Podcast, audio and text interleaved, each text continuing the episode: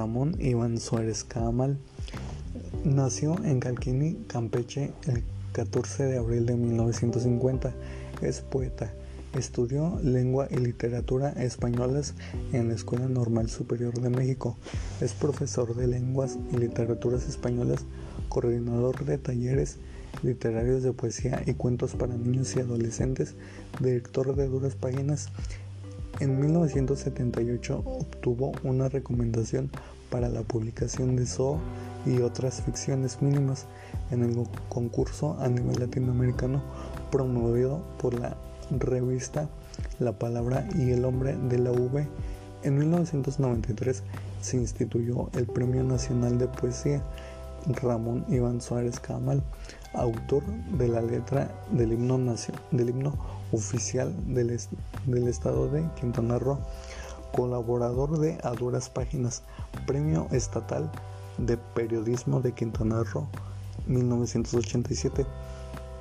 Ha obtenido más de 30 premios en concursos nacionales de poesía, entre ellos están el Premio Nacional de Poesía Jaime Sabines 1991 por Pulir el Jade y Olga Arias 1991 de Durango. Primer lugar en los, siglos, en los Juegos 12 eh, Florales de San Juan del Río Querétaro 1992 por Luz del Deseo Obscuro. Primer lugar en los 22 Juegos Florales Nacionales de Celaya, Guanajuato 1992 por Cada vez más silencio. En 2000 obtuvo el Premio Nacional Miscaltía para promotores de cultura infantil y el H Ayuntamiento de Otón P. Blanco, Blanco le otorgó la presea Gonzalo Guerrero.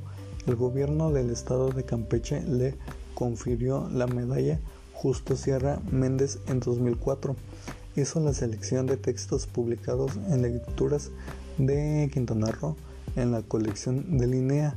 Publicó un libro para talleres literarios titulado Poesía en Acción y otros de ejercicios para talleres infantiles de poesía titulado Resoltera para las palabras. Parte de su obra se encuentra en antologías como Asamblea de Poetas Jóvenes de México, compilada por Gabriel Said había otra vez y costal de versos y cuentos en literatura mexicana para niños compilados por Esther Jacob Quintana Roo, una literatura sin pasado. Ah, selección de Juan Domingo Arguelles, Tiempo Vegetal, Poetas y Narradores de la Frontera Sur, editado por, editado por el gobierno del estado de Chiapas.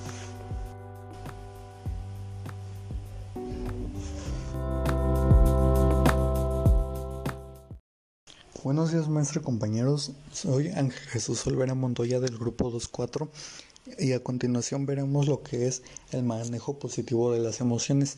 Así que para esto, eh, para conocer más a fondo el tema, veremos una definición y dice, el manejo emocional es la habilidad de una persona a la hora de gestionar y canalizar los distintos tipos de emociones, ya sean positivas o negativas. Antes de entrar de lleno en cómo gestionar las emociones un poquito mejor, recordaremos que la definición de emociones nos habla de una sensación o un sentimiento muy intenso producido por un estímulo.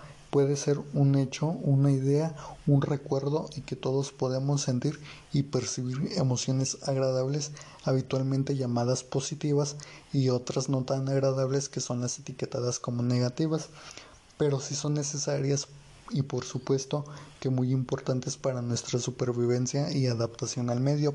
Ahora que ya sabemos lo importante que es poner nombre e identificar las emociones, vamos a avanzar un poquito mejor, un pasito más para aprender a controlar las emociones. Y para esto veremos unas claves para gestionar las emociones. Sentir una emoción es inevitable, alegría, miedo, tristeza, rabia, etc. Y todo el mundo sabe que eso no se puede cambiar. Lo más recomendable es que cada uno de nosotros deberíamos dejar que esa emoción nos invada y poder gestionarla de manera consciente y correcta. Y vamos a empezar con las claves. claves perdón. Hablarte, hablarnos mejor y de una manera más positiva. Sí, está comprobado que mi pensamiento y mi diálogo interno, eso que me digo a mí mismo y eso que me repito constantemente, influye de manera directa y muy potente en cómo me siento después. Así que, sabiendo esto, ¿por qué no modificar esas afirmaciones si no, no son lo suficientemente agradables y positivas por otras que sí lo sean? Pero antes de empezar a pensar de manera más positiva, primero tendremos que identificar, entender y vaciarnos de esos pensamientos que provocan o mantienen esas emociones desagradables y que nos hacen sentirnos tristes, asustados o enfadados. Así, una vez detectados, habrá que ir poco a poco cambiándolos y modificándolos por otros alternativos y positivos, como ayudarnos con, de una libreta y de un bolígrafo. De una forma podremos anotarlos y que ninguno se quede en el aire y escribe a un lado el pensamiento alternativo o positivo. En esta estrategia, la práctica continua es fundamental. Cuanto, más lo hagas, mm, cada vez tardarás menos tiempo y con poco a poco esta forma de pensar se automatizará y empezará a ser tu manera principal de pensar e interpretar la realidad que te rodea, consiguiendo de verdad que te sientas mucho mejor física y emocionalmente hablando. Otra de las claves sería practicar algo que se llama mindfulness. Gracias a esto conseguiremos detectar esas emociones negativas y conseguiremos reducir ciertos niveles de ansiedad. Otra sería detención de esos pensamientos. Dice, bien, otra es pensar más allá y visualicemos nuestro futuro lo más inmediato. Otra es un ensayo mental. Otra y última es la respiración profunda o respiración abdominal. ¿Cómo se practica esto?